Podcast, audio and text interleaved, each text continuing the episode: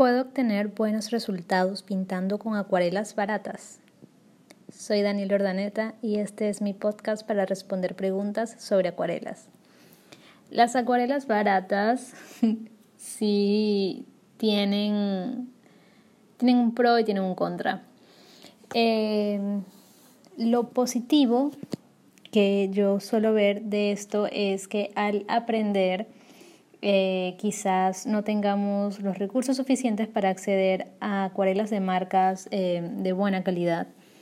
Y solemos empezar con acuarelas eh, más económicas, acuarelas para estudiantes y muchas veces hasta escolares.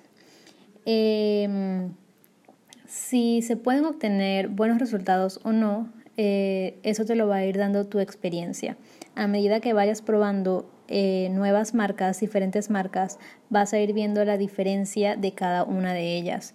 Eh, los pigmentos de acuarelas muy, muy económicas eh, muchas veces no te van a dar la intensidad del color que tú necesitas o no te van a dar una textura agradable al secar.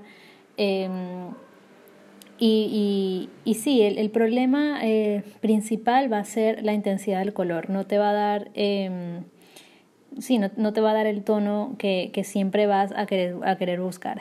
Em, cosa que, no pasa con, acuarelas de, mejor calidad y que por ende tienden a ser más costosas.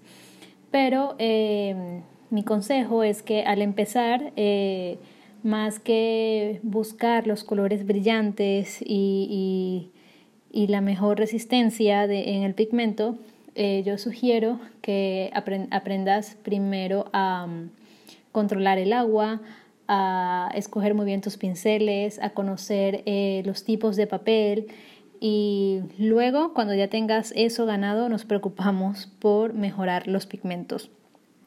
Porque eh, al principio hay muchísima frustración, al principio hay muchos errores que corregir y, y quizás no, no querrás eh, gastar el dinero invertido en, en acuarelas de, de, muy, muy alta calidad. Así que todos esos estudios y todas esas experimentaciones las puedes ir probando con acuarelas eh, de estándar. Sin embargo, hay ciertas marcas que son económicas y que son de una calidad aceptable, como la línea para estudiantes universitarios de Faber-Castell, o las Winsor Newton de la línea Cotman que son de verdad bastante económicas en comparación al resto y de muy buena calidad. Eh, en uno de los episodios anteriores yo hablé de una marca que también es muy económica y muy aceptable, muy decente sus resultados, que es la marca Paul Rubens. Y mm, de verdad que tiene alta resistencia a la luz, tiene buen intensidad del color y yo creo que para practicar es tan genial.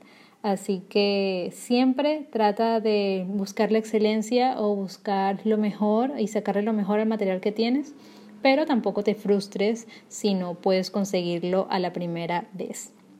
Esta ha sido la respuesta de hoy y espero que te, que te ayude y aclare mejor eh, las dudas y que no dejes de practicar por esto. Eh, envíame tu pregunta, eh, si tienes alguna otra, a mi correo electrónico info arroba danielaordaneta.com y nos escuchamos en otro episodio.